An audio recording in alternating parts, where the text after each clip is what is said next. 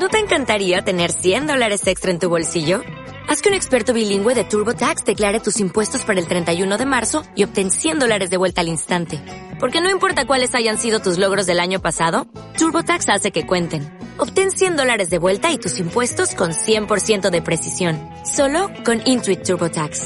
Debes declarar para el 31 de marzo. Crédito solo aplicable al costo de la presentación federal con TurboTax Full Service. Oferta sujeta a cambios o cancelación en cualquier momento.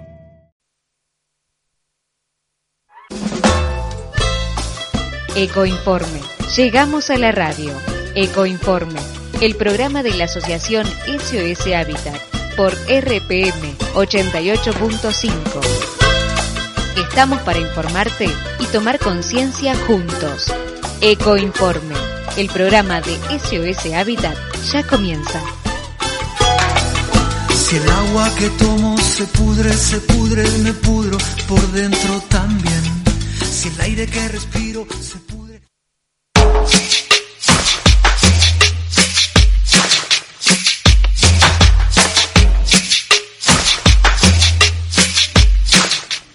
Muy buenas tardes, bienvenidos una vez más a Eco Informe, el programa radial que tiene la asociación SOS Habitat desde la ciudad de Mercedes. Estamos saliendo al aire desde la radio pública de Mercedes 88.5. Estamos eh, en el programa de radio ya comenzando el último programa del mes de junio, el último día de este mes. Eh, ya pensando un poco de lo que se avecina, que hoy nos trajo un, día un poco cálido para la época. Eh, igualmente lo pudimos disfrutar con el sol que estuvo todo el día. Y hoy vamos a estar acompañándolos durante esta hora de programa con mucha información, información relacionada con el fuego, también con algunas noticias locales y también información de lo que ocurre en diferentes puntos del país. Tenemos para compartir mucha información, así que si les parece, comenzamos con la introducción de incendios.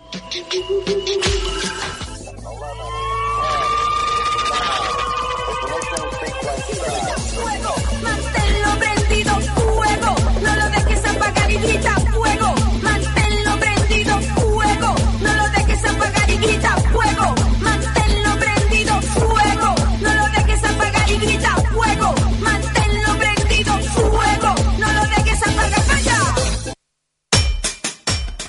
último día del mes de junio tenemos información del reporte diario del manejo del fuego desde el Ministerio de Ambiente y Desarrollo Sostenible de la Nación que nos mencionan que al momento de elaborarse este informe se han registrado dos provincias con focos activos.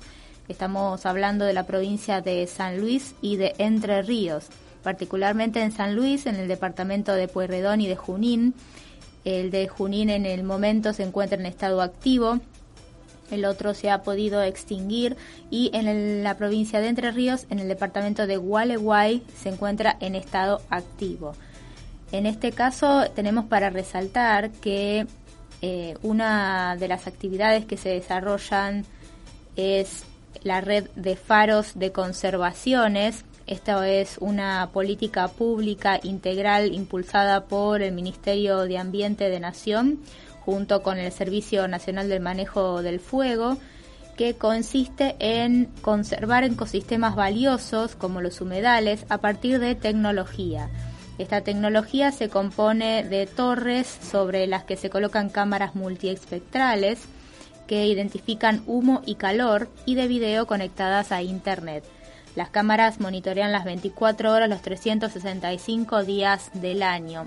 A raíz de eso también tenemos información de algunas instituciones de la cuenca del río Luján y también del delta del Paraná que están preocupados y a través de sus redes sociales se han compartido que ya hace, no solo hoy, sino ya hace varios días que están afectados por los incendios.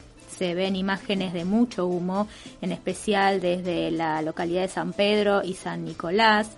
Estamos hablando no solo de eh, la provincia de Entre Ríos, sino también de los límites con la provincia de Buenos Aires. Hay algunos puntos naranjas que se pueden observar desde imágenes satelitales que se identifican cercanos a San Pedro, cercanos a Varadero, también cerca de la localidad de Zárate. Eh, y tenemos esta información gracias también a la comunicación entre vecinos que preocupados eh, comentan y, comparten porque el humo es muy importante, ¿no? Para que se pueda ver en imágenes satelitales es eh, abundante la cantidad de espacios y de terrenos que se están incendiando. en este sentido también hay información acerca de, de, lo que ocurre de los incendios que obviamente resaltamos que estamos en una época de alta sequía, de hace muchísimo tiempo que no llueve y que cualquier accionar puede llegar a generar o estamos mucho más seguros de generar cualquier incendio. Le damos la bienvenida a Celeste, que se incorporó recién. ¿Cómo estás? Hola, muy buenas tardes a todos. ¿Cómo andan? Justo estábamos hablando de los incendios y recordé que hace unos días también hubo uno acá en Mercedes, que tuvieron que salir los bomberos, pero esta vez no por incendios de campo, sino por un incendio de un basural. Sí, así es. Em, en el basural que ya hace muchos años venimos hablando, este basural queda en la 22 bis, cerca de, del puente de la Ruta 41. Y mm, como sabemos, los vecinos son quienes tiran mucha basura y para que desaparezca la, incendian. Así que, bueno, en este caso la incendiaron, pero fue demasiado grande y tuvieron que llamar a los bomberos.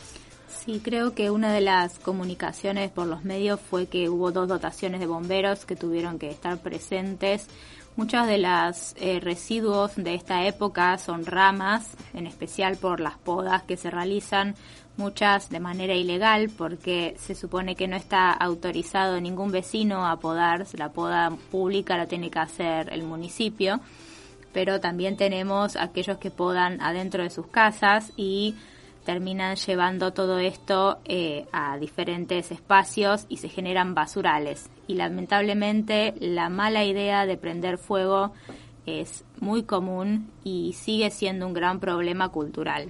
Sí, porque este es un foco muy, muy puntualizado. Tiene décadas ese basural. Sí, está cerca también de unas zonas de cavas que se han ido rellenando con basura también. Eh, son, son problemáticas ambientales que creo que desde hace muchos años que venimos resaltándolo. Sí, están muy arraigadas a nuestra cultura, a nuestra sociedad. Bueno, y en relación a estos incendios, si nos vamos a otras partes del, del Sudamérica, eh, tenemos eh, un gran incendio que ha afectado al país de Perú, en especial el conocido Machu Picchu. Así es, eh, esta noticia la vamos a estar leyendo de Infobae y nos cuenta que un incendio forestal de casi 20 hectáreas, em, bueno, em, eh, ingresó una... Tenemos otra voz también invitada. una voz femenina. Por ya la vamos a estar saludando. Ah, no, una. Así se suma también al programa. Bueno, como decíamos, un incendio de 20 hectáreas, un incendio forestal en Machu Picchu, en este santuario de Cusco. Este sería el tercer incendio forestal en los últimos días. O sea, impresionante. Acá nos muestran algunas fotos y se ve bastante, bastante grande. Sí, menciona, bueno, diferentes localidades cerca de Cusco, la provincia de Urumbamba, eh, que se informó que también hay un sitio arqueológico eh, que ha sido eh, afectado. Si bien no ha dejado heridos, la emergencia ha destruido cerca de 20 hectáreas. es enorme la cantidad de espacio que estamos hablando eh, si no me equivoco, el parque tiene un poco más de hectáreas. Eh, o sea que podríamos estar pensando, imagínense el parque incendiado claro. Eh, en estas dimensiones. Claro, es verdad.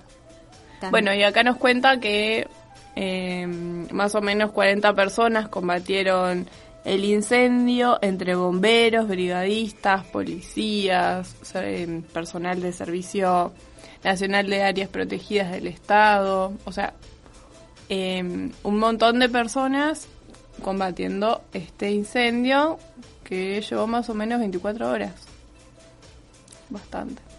Sí, le damos la bienvenida a una nueva voz. Bueno, ¿cómo le va? Hola, buenas Liliana? tardes, ¿cómo va? Muy bien. Tenemos a, a una voz que se ha vuelto, se reincorpora, que ya había estado presente también en los otros programas de, de los años anteriores eh, y también en los programas virtuales que hacíamos. Sí. Así que le damos la bienvenida para que se sume. gracias, chicas. Buenas tardes a todos y a todas. Justo estábamos hablando de los incendios. Los incendios, sí, en, eso. En, Cusco y en, en Perú particularmente, y también en lo que es el país, en nuestro país, Sí. eh, y en Mercedes. Nos comentábamos también cuando veníamos se sentía olor a humo eh, y comentábamos también de cómo se generan los focos de incendios eh, culturalmente por la quema de hojas y de ramas en Sí. esta época del año. Y al Y no llover tanto tiempo. Claro, exacto. Hace mucho tiempo que no llueve Sí. Muchísimo. muy muy seco.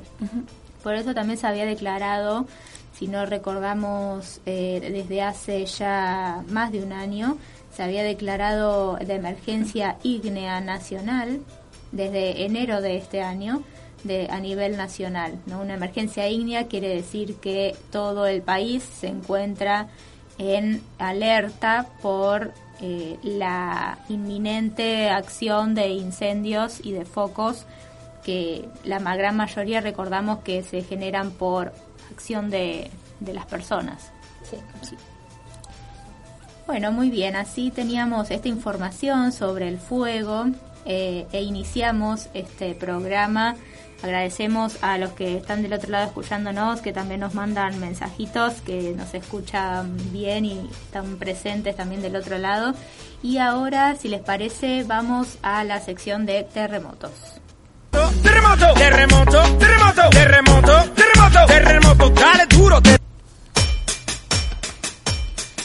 En esta sección siempre compartimos información desde el Instituto Nacional de Prevención Sísmica, el impres.gov.ar, que hoy nos tiene información de lo que ha sido los eventos percibidos no publicados durante el día de hoy, que han sido un total de nueve sismos que han recorrido o que están ubicados en las provincias de San Juan principalmente. También hay unos sismos eh, que se han percibido en la provincia de Salta y también en la provincia de Mendoza. La mayoría han sido entre 2,5 y 3,5 de magnitud eh, y han ocurrido desde las 0 horas hasta las 11 y 30, o al menos esos son los que han sido reportados durante el día de hoy, ¿no? Y en este sentido tenemos también una información, eh, pero en este caso nos vamos a ir a otra parte del planeta para comentarles eh, qué actividad sísmica hay, en este caso en la en el país de Israel, ¿no? Sí, así es. Bueno, el programa pasado también estuvimos hablando a nivel los terremotos a nivel mundial, pero en este caso, bueno, como dijiste Maca, acá eh, estamos leyendo sobre un terremoto de magnitud 3.1 cerca de Beit Shean en la frontera con Jordania, que por suerte no causó daños ni heridos. Se menciona que el Servicio Geológico de Israel rastreó el temblor diciendo que se originó a 13 kilómetros al noreste de esta localidad, a una profundidad de 13 kilómetros también. Eh, se informa que el, el sistema de alerta temprana no se activó porque el terremoto no suponía ningún peligro.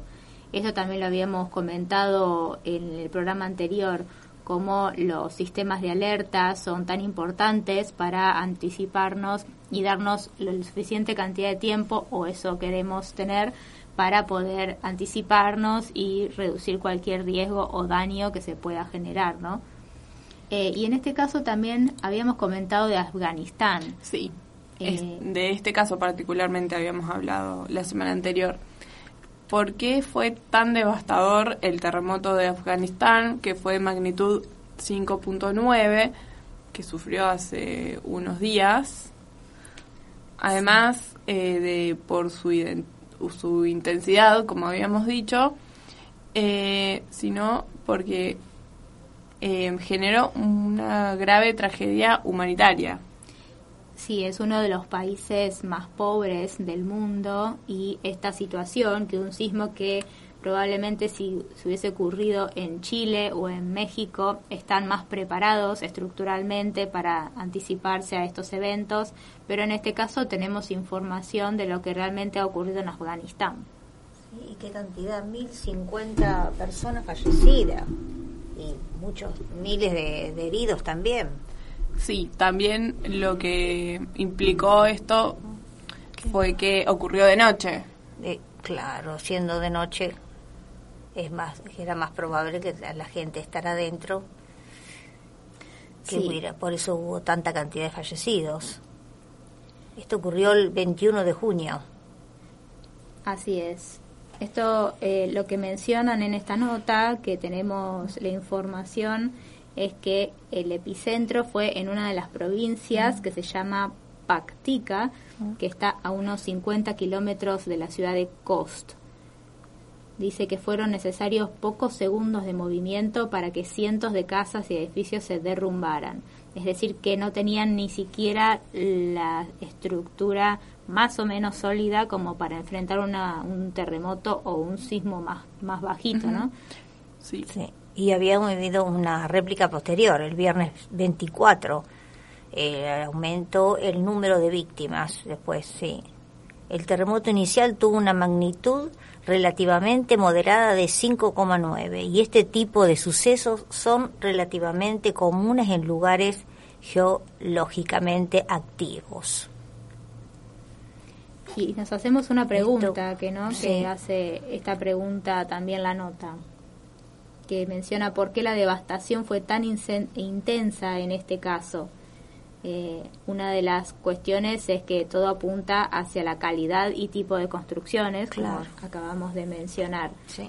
Eh, pensemos que esto, este terremoto estuvo generado por la colisión de dos placas, de la placa tectónica india con la placa euroasiática, un impacto que en su momento creó eh, el Himalaya, proceso que sigue en la actualidad.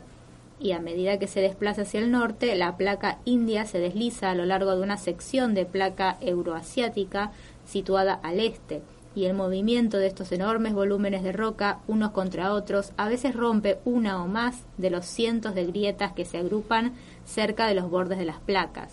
Y bueno, justamente uno de los más afectados ha sido en Afganistán, ¿no? Sí, y nos cuenta que estos sismos ocurren aproximadamente unas 100 veces al año en estas zonas de actividad. Así que la vulnerabilidad, o sea, lo- el principal eh, foco en este caso fue que tienen una gran vulnerabilidad en cuanto a su estructura, a las estructuras de las casas. Sí. Algo que nos comentan en esta nota es que hay una necesidad o se resalta la necesidad de readaptar construcciones.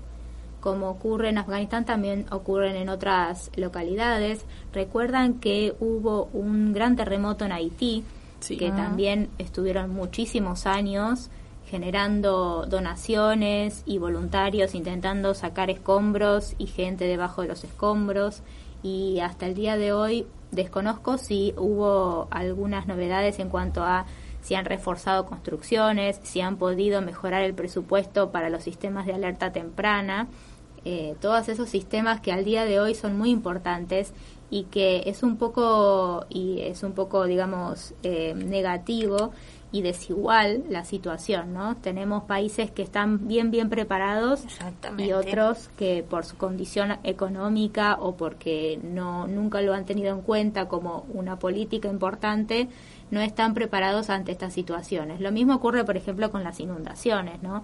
Cuánta cantidad de ciudades se encuentran ubicadas demasiado eh, cerca de, por ejemplo, eh, algunos lagos que suelen crecer o también los ríos y cerca del valle de inundación, eh, como nos, nos ocurre a nosotros en el río Luján, eh, como le ocurre, por ejemplo, a Luján, cada vez que se desborda el río, que está justo en el centro de la ciudad. Eh, son puntos para resaltar y tener en cuenta, ¿no? Por eso siempre queremos compartir estos bloques, tanto de del fuego, de los incendios, como del terremotos, inundaciones. Son eh, situaciones que eh, son importantes saber, conocer, aprender y también eh, saber que como nosotros, como vecinos, como ciudadanos, podemos acompañar la comunicación, la información adecuada y poder ayudar a prevenir o al menos a reducir cualquier riesgo o problema que se pueda generar, ¿no? Sí, porque son escenarios donde nosotros vivimos. Estos espacios tienen, estos territorios tienen una, una dinámica determinada que en este momento hay mucha sequía, entonces tal vez las personas empiezan a sentarse más cerca de los cursos de agua, más cerca del río, y después cuando viene la época de las inundaciones, ahí es donde están los mayores problemas. Claro, ahí están los peligros, seguro. Así es. Bien, ¿les parece que tengamos un primer temita musical? Hoy tenemos preparado temitas que has preparado vos, Celeste. Sí, así es. A una banda, podría decirse, que se llama Perota Chingó. En este caso, la primera canción que vamos a escuchar se llama Piel. Muy bien.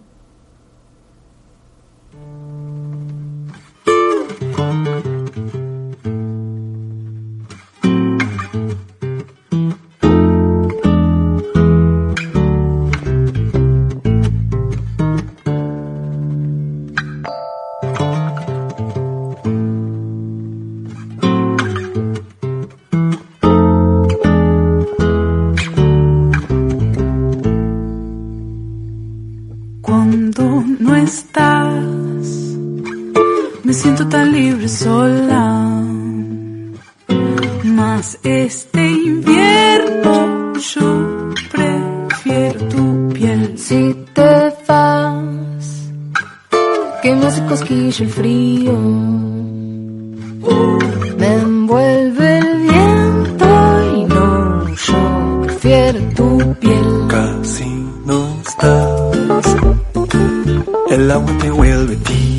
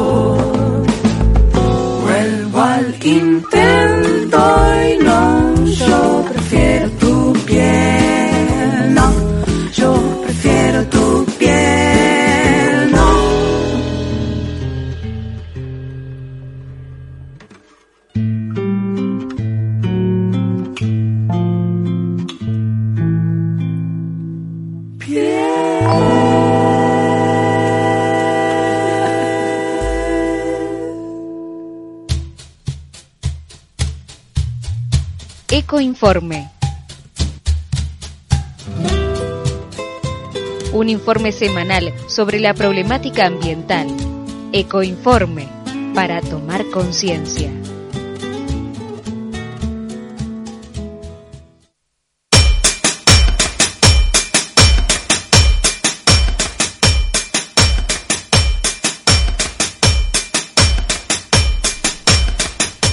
Continuamos con más Ecoinforme. Estábamos justo chusmeando eh, lo que va a ser el próximo bloque del programa que tenemos para compartir información. Hoy tenemos un programa particularmente organizado para tratar plantas nativas. Eh, tenemos una sección con otras voces también que vamos a hablar sobre el rincón de las nativas y también para compartirles a ustedes cómo poder hacer un paisaje con nativas o a qué nos referimos con eso. Así que en este sentido tenemos para comenzar un bloque que le damos el paso a nuestro amigo el Carpincho para que pueda entrar al programa.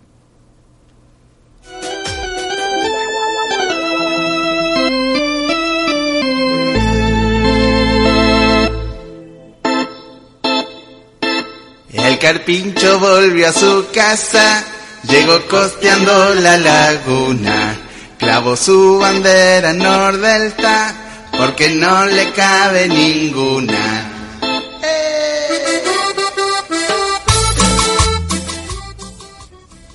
Bueno, le agradecemos al Carpincho por darnos el espacio y el bloque. Eh, y como les comentaba recién, teníamos eh, la oportunidad de compartirles información acerca de las plantas y lo importante que son para diferentes funciones. En este caso, podemos compartirles eh, dos eh, investigaciones que se están haciendo en diferentes instituciones para saber cómo poder mejorar la situación de diferentes cursos de agua con lo que se llama fitorremediación.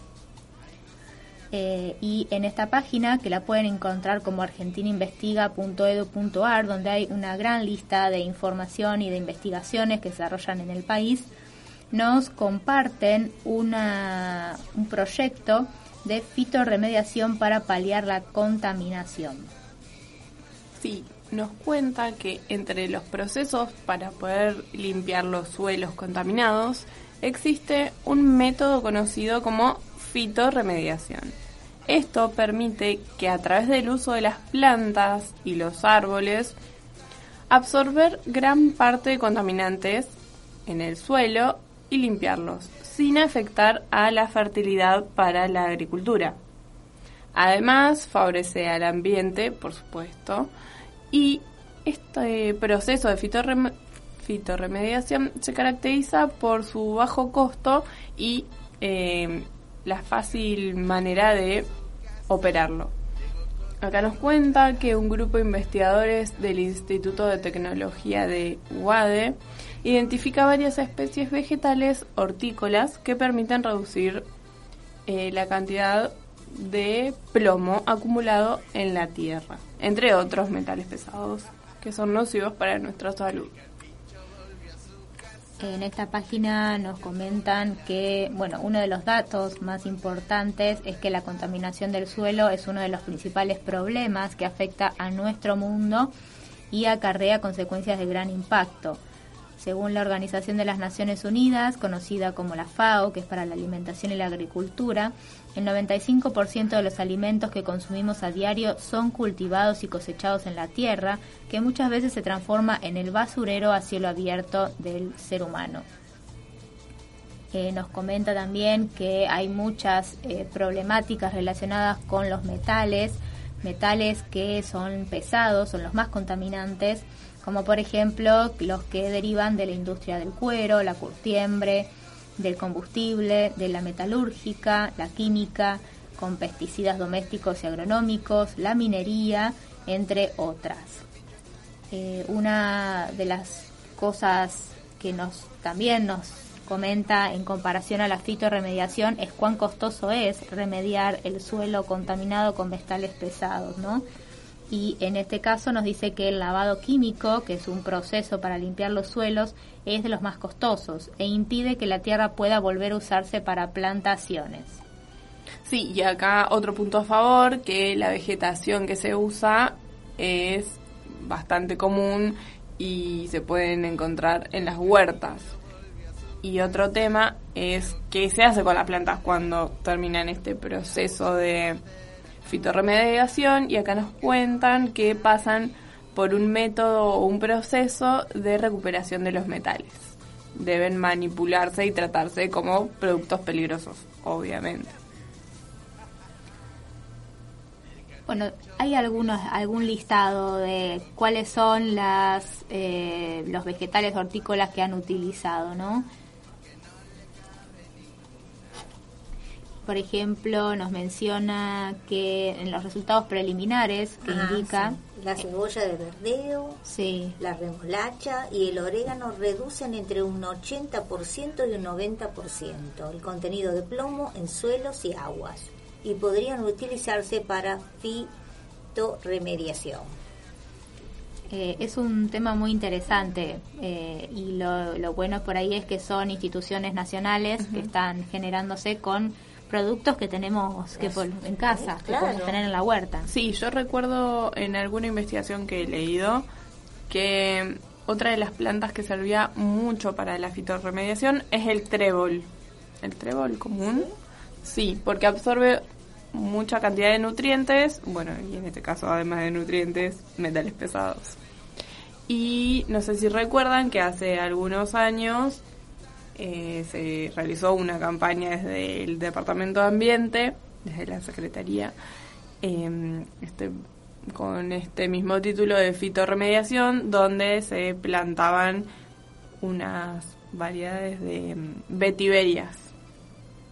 Así es, que para el que no lo conoce parece pasto largo, yuyito, Sí. eh, que se han puesto en el Ahora canal de la están- 15 en su momento. Sí, cuando se realizó en aquel momento, 2019 aproximadamente, en el canal de la 15, por algunos lugares del río, Luján, y ¿Qué no me acuerdo más. finito, largo? Pero ahora Claro. está en la 17, en el canterito pequeño de la 17, entre las vías y la 16. Sí.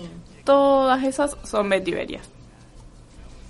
Así es, bueno, si aquel que no lo conocía puede circular por la 17 y conocer sobre Sí, esta planta. que no las toque mucho porque corta. Ah, claro. Así es, por eso están puestas ahí y no en cualquier otro lado, ¿no?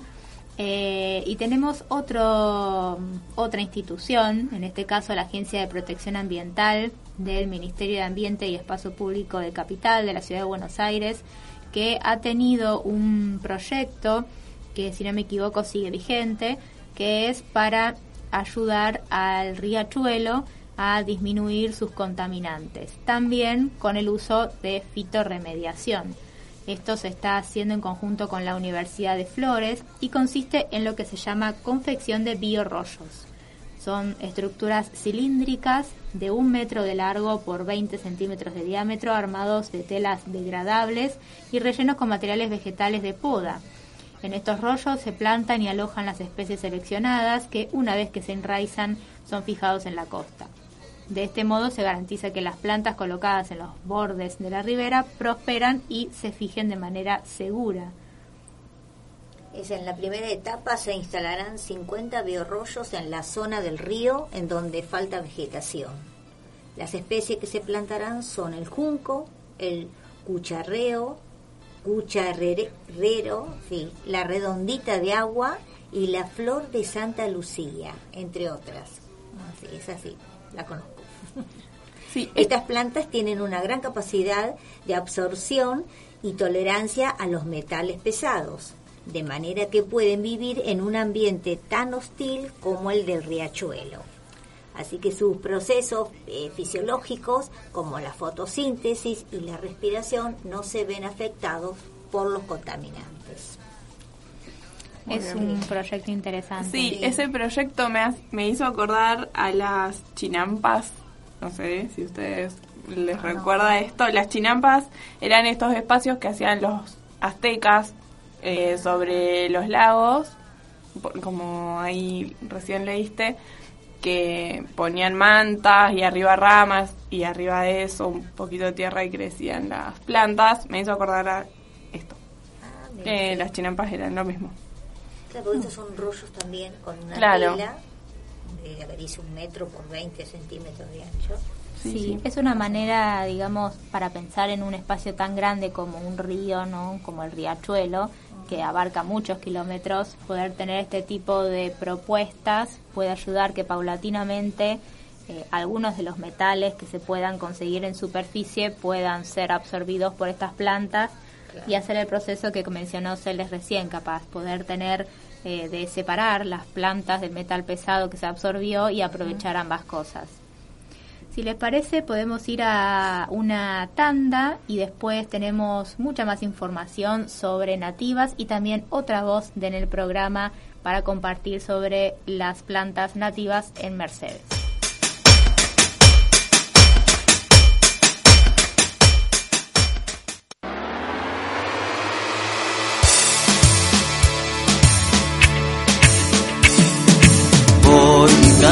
Sin cesar por esta ciudad tranquila que hoy empieza a prosperar.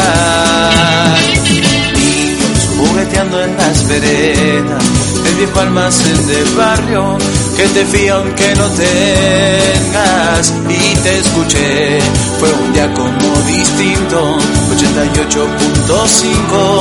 Dijiste que me esperabas, sintonicé una radio verdadera. En esta ciudad de todos la puede escuchar cualquiera. Y te conocí y me enamoré. Nunca más moví el dial, aquí me quedé. Y te descubrí y me enamoré. Radio Pública Mercedes, la RPM. Un desencuentro con la almohada Un teléfono despertador que suena. y un nuevo día por delante. No es cualquiera. Es este. Desde Mercedes, Buenos Aires, Radio Pública. Da gusto levantarse. Todos transitamos por la vida. Para que sea mejor, te damos un consejo. Si vas manejando, recordá que los peatones tienen siempre la prioridad. No te cuesta nada frenar. Fue un consejo para transitar mejor por la vida.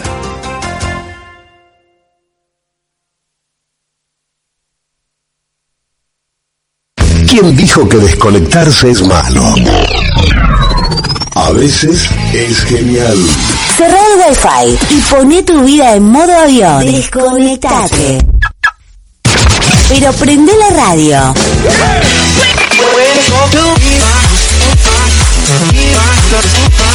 Radio Pública Mercedes, 88.5 FM.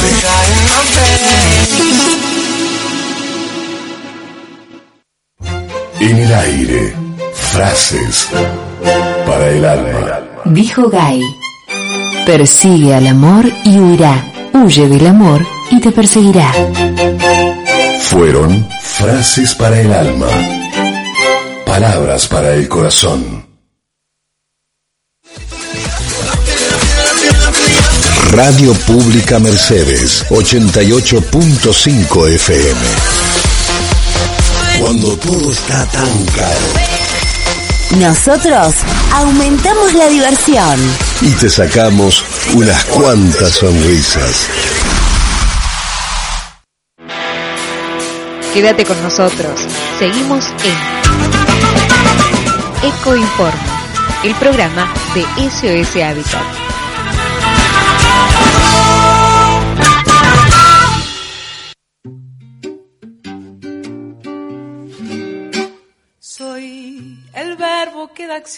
A una buena conversación.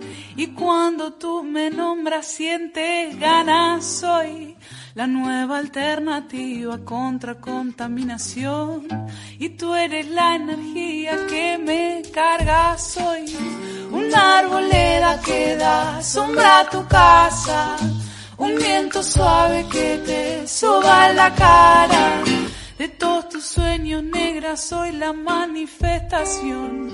Tú eres esa libertad soñada. Soy la serenidad que lleva la meditación. Y tú eres ese tan sagrado mantra. Soy ese jueguito de parcha que te baja la presión. Y siempre que te sube tú me llamas ya. Y tira la sábana sal de la cama, vamos a conquistar toda la casa. De todo lo que tú acostumbras soy contradicción. Creo que eso es lo que a ti te llama. La complicidad es tanta que nuestras vibraciones se complementan. Lo que tienes me hace falta y lo que tengo te hace ser más completa. La afinidad es tanta, miro a tus ojos y ya sé lo que piensas. Te quiero porque eres tantas cositas bellas que me hacen creer que soy.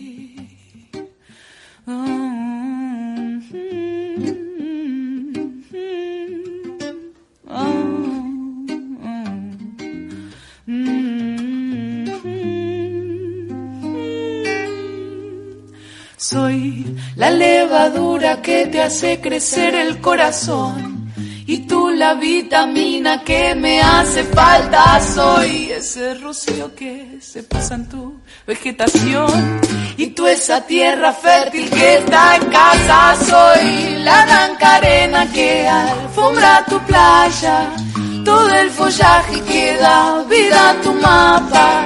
De toda idea creativa soy la gestación. Tú eres la utopía liberada. La complicidad es tanta que nuestras vibraciones se complementan. Lo que tienes me hace falta y lo que tengo te hace ser más completa.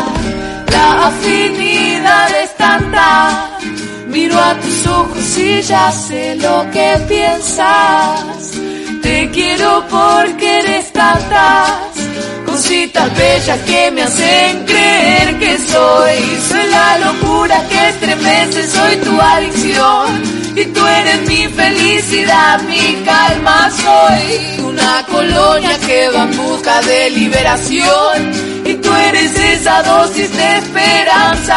Soy la cordillera que en la distancia te cura la visión con su elegancia. De todo loco que lo intenta, soy la frustración.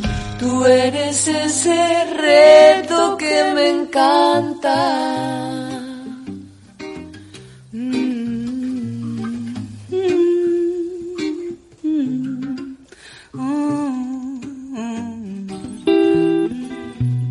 Toma conciencia. Ecoinforme. El programa de la Asociación Civil SOS Habitat por RPM 88.5.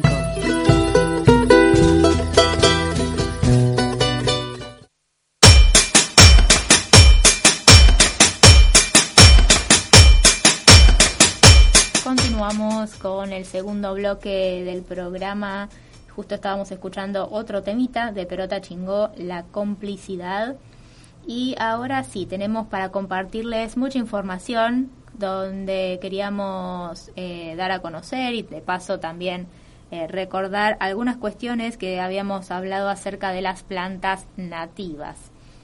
Y en este caso queríamos comentarles para que tengan en cuenta eh, una, un documento que les puede servir como orientación para poder crear su propio jardín nativo urbano.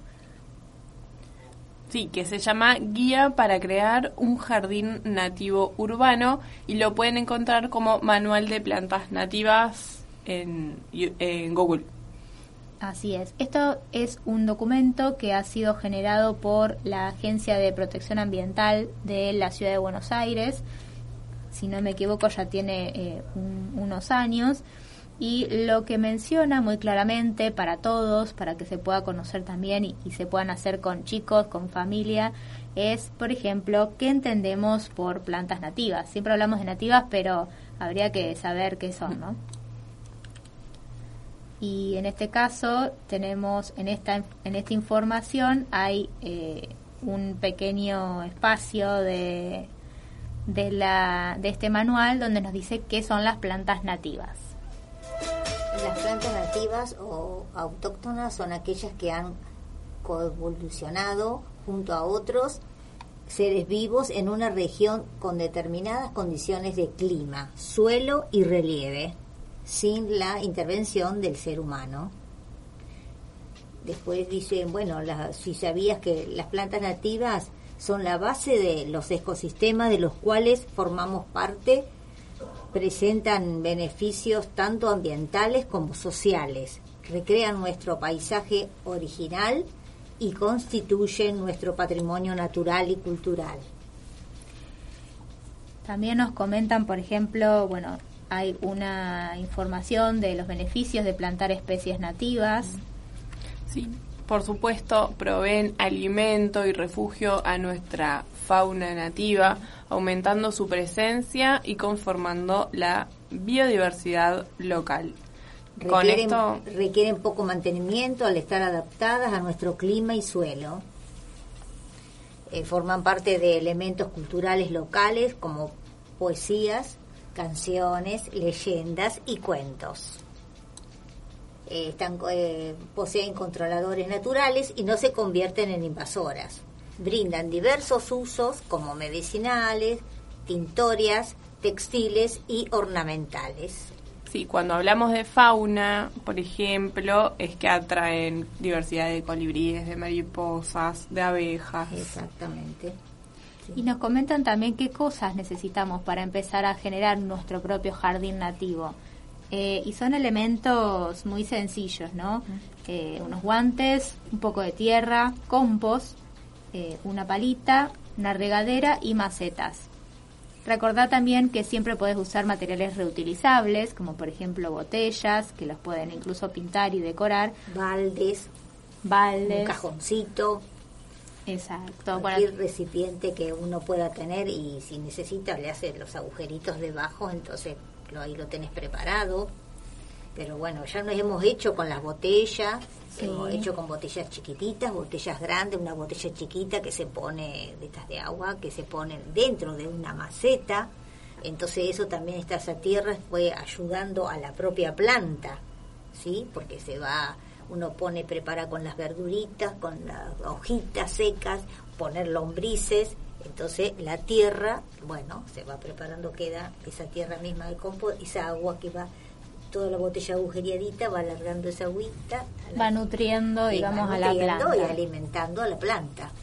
Bueno, en este sentido también tenemos eh, para compartirles una aplicación que es muy fácil de, de usar y que la hemos encontrado también de casualidad y nos gusta mucho, es eh, cómo poder plantar según donde estén. Eh, por ejemplo, nos cuenta que tenemos que seguir algunos pasos de esta aplicación, poner, por ejemplo, estamos en Mercedes, podemos elegir si estamos en la ciudad, si es una casa o si es una zona rural eh, cuánto espacio tenemos en el terreno, si es hasta 100 metros o si tenemos más. si nos da todo el día eh, Sol. sol o poco sol o medio sol y entonces lo que nos arma es una, y una propuesta que podemos decir si estamos en un balcón, si tenés una terraza o si tenés un patio eh, y por ejemplo en qué zona del patio que vos querés plantar, ¿no? Supongamos que en mi casa tenemos un patio lateral, entonces de esta manera nos arma un esquema de plantación a modo representativo y de guía para que nos inspiremos. Esto es gratuito, lo pueden encontrar como grink.com.ar, g r i n c.com.ar y ahí van a poder armar un esquema, por ejemplo, de cómo quieren que se vea su casa, ¿no? Eh, tienen incluso eh, una especie de plano muy de diseño Sí, paisajístico está muy lindo. y un listado de todas las plantas nativas de la región que pueden ser importantes e interesantes para sumar, ¿no? Por ejemplo, eh, hablamos de cortaderas, de pasionarias, también tenemos carquejas, algarrobo blanco como uno de los árboles eh, y el diseño de dónde poder colocarlos. Sí, además eh, nos da un link para ver dónde están los viveros de nativas. Sí. Donde, si tenemos viveros cercanos o no. Así Perdón es. que te... ¿Y cuántos es- tipos de plantas que son medicinales? O sea, son plantas Sí. como la melisa, eh, bueno, ahí dice melica, yo conozco Sí. una melisa, pero ahí está, este, diferentes tipos de plantas, me nom- nombraste... Sí, el algarrobo también, blanco y, que- y el maracuyá Sí, y cómo esos, esos árboles son, esas plantas son las que atraen, o lo que decías vos, Celeste, hoy los eh, colibrí, los diferentes tipos de, de mariposas, diferentes tipos de insectos, porque Sí. hay muchos insectos, Sí, y todo eso le hace muy bien a toda la parte de todas las plantas, Bueno, tierra. cuando hablamos de nativas también siempre hacemos referencia a, a lo importante que es en nuestra zona local, ¿no? Eh, pensar en las nativas eh, y poder sumar nativas en, nuestra, en nuestras plazas, en nuestros parques. Eh, y en este caso queríamos compartir con ustedes en este bloque de columnas acerca de El Rincón de Nativas. Es un espacio que está en el Parque Municipal y para eso tenemos eh, otra voz, que en la columna siempre sumamos voces para el programa. En este caso, una de las integrantes, Natalia, nos va a comentar acerca de Rincón de Nativas. SOS Habitat realizó un censo extenso por toda la ciudad, un censo de arbolado urbano en el año 2014 y desde allí se planteó la falta de vegetación y arbolado nativo en el parque municipal. A partir de allí, ya eh, habiéndose plantado un ombú en el 2011, fue cuando se decidió empezar a forestar ese sector donde ya se encontraba el ombú con especies nativas. Este gran trabajo fue también beneficiado por el espacio que se dio el municipio, que fue solicitado para poner estas especies dentro del circuito de bicicletas del Parque Municipal Nuevo. Y a partir de allí, distintas actividades que se fueron realizando, las fuimos todas coordinadas para que pudiéramos tener también ese espacio y pudiésemos tener también aprovechar ese espacio poniendo distintas plantas cada vez que hacíamos una fecha ambiental para el Día del Árbol, en algunas caminatas y desde allí em, comenzamos a, plantar. Diversos ejemplares fueron los que fuimos eligiendo y pudiendo conseguir especies como ceibo, sen del campo, que tenemos dos especies allí, también aguaribay, anacahuita, talas y ahora la idea principal es continuar con esta vegetación, pero con vegetación del orden de herbáceas o arbustos más pequeños para completar y seguir agregando a, a este rincón de nativas. Este rincón lleva el cuidado por una placa en recuerdo a nuestro querido Luis Villanova, compañero y voluntario de nuestra asociación. Realmente se generó como un espacio donde muchos vamos a disfrutar del silencio y de la belleza que tienen las especies a lo largo de las distintas temporadas, en verano, en primavera o en, otoño, disfrutando de, de esta vegetación que no es muy reconocida y tampoco muy conocida en la ciudad de Mercedes. Y hablando de las especies arbóreas, quiero dejarles esta pequeña investigación sobre la importancia de los árboles por Florentino Ameguino. Es innegable que las grandes arboledas dejan caer el agua de lluvia de un modo más suave. Por medio de las raíces vuelven el terreno más poroso, de modo que las aguas se infiltran en él con mayor facilidad. Anulan la pérdida de las aguas que corrían antes de la superficie sin ser absorbidas por el suelo. Favorecen la formación del humus, cuyas propiedades son bien conocidas.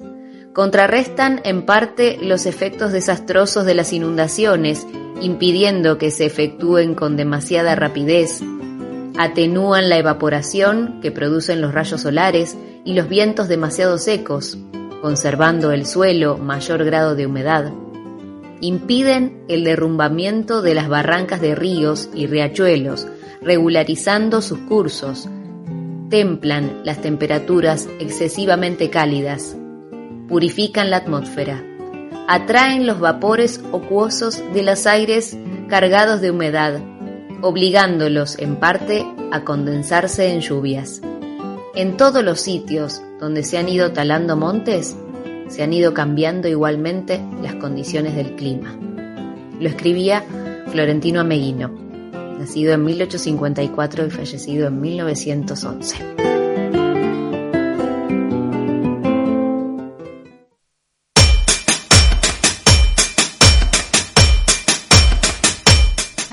escuchábamos a Natalia hablando sobre el rincón de nativas y también haciendo la reflexión de lo que mencionaba Florentino Meguino acerca de, de las plantas. Les agradecemos por haber sido parte de la columna del día de hoy.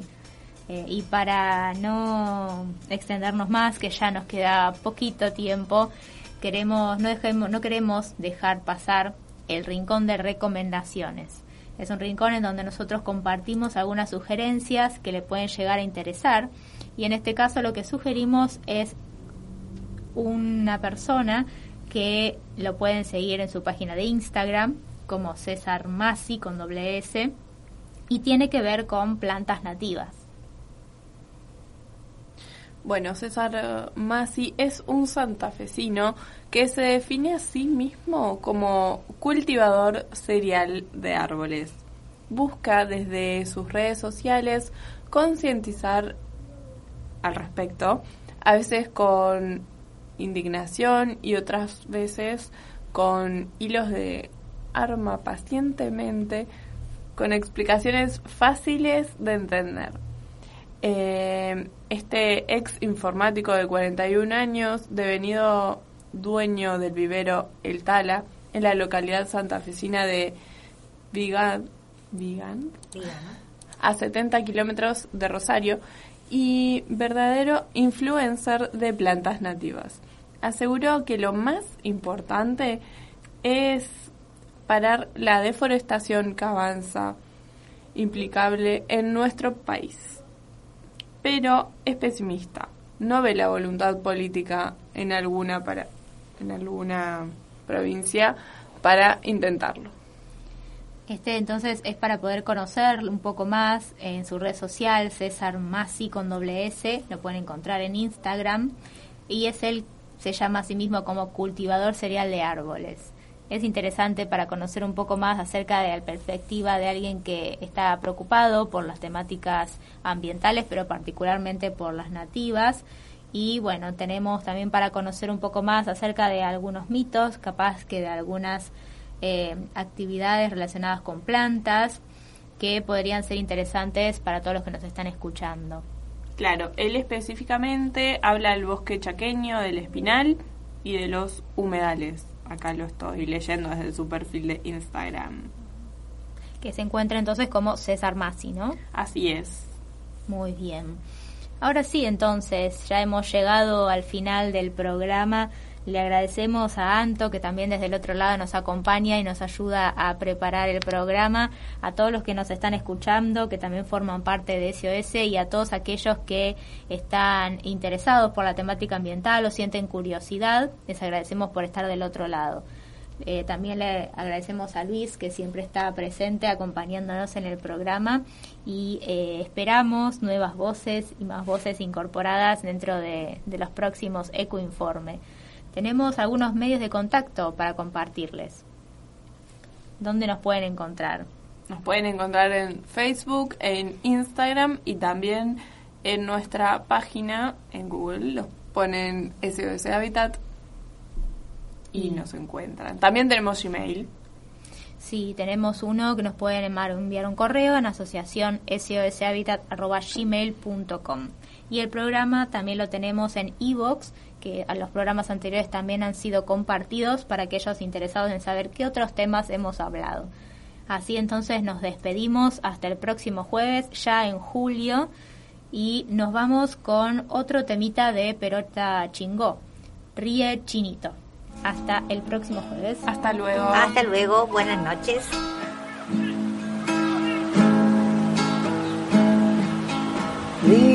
Ríe, chinito se ríe y yo lloro porque el chino ríe sin mí.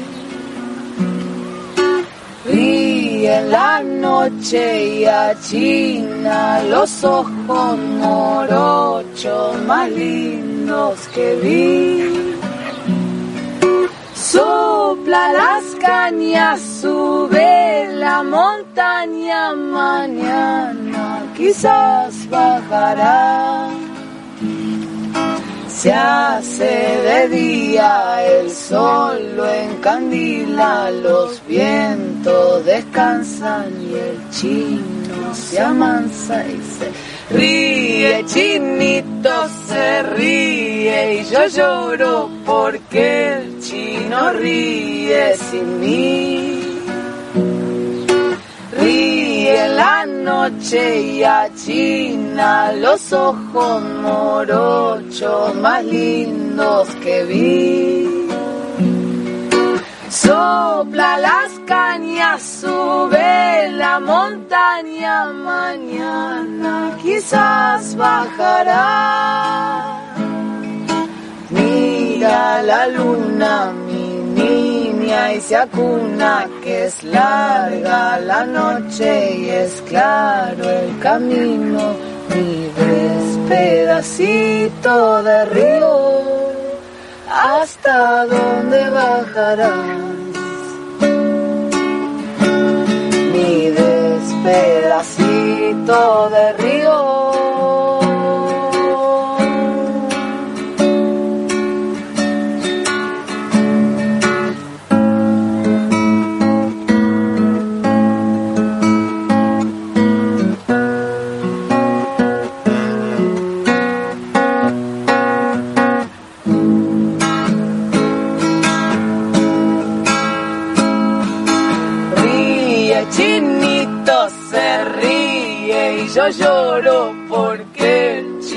Ríe sin mí. Ríe la noche y achina los ojos morochos más lindos que vi. Sopla las cañas, sube la montaña, mañana quizás bajará. Mira la luna, mi niña, y se acuna que es larga la noche y es claro el camino, mi pedacito de río, hasta dónde bajarás mi despedacito de río.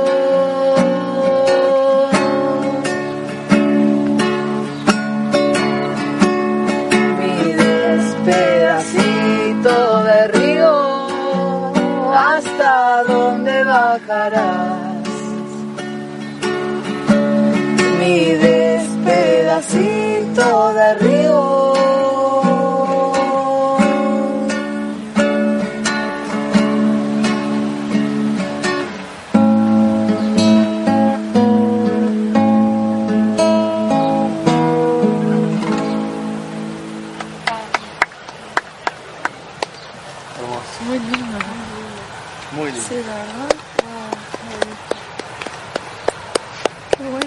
a new Western Union customer, you can enjoy a $0 transfer fee on your first international online money transfer. Send money to your family and friends back home the fast, easy, and reliable way.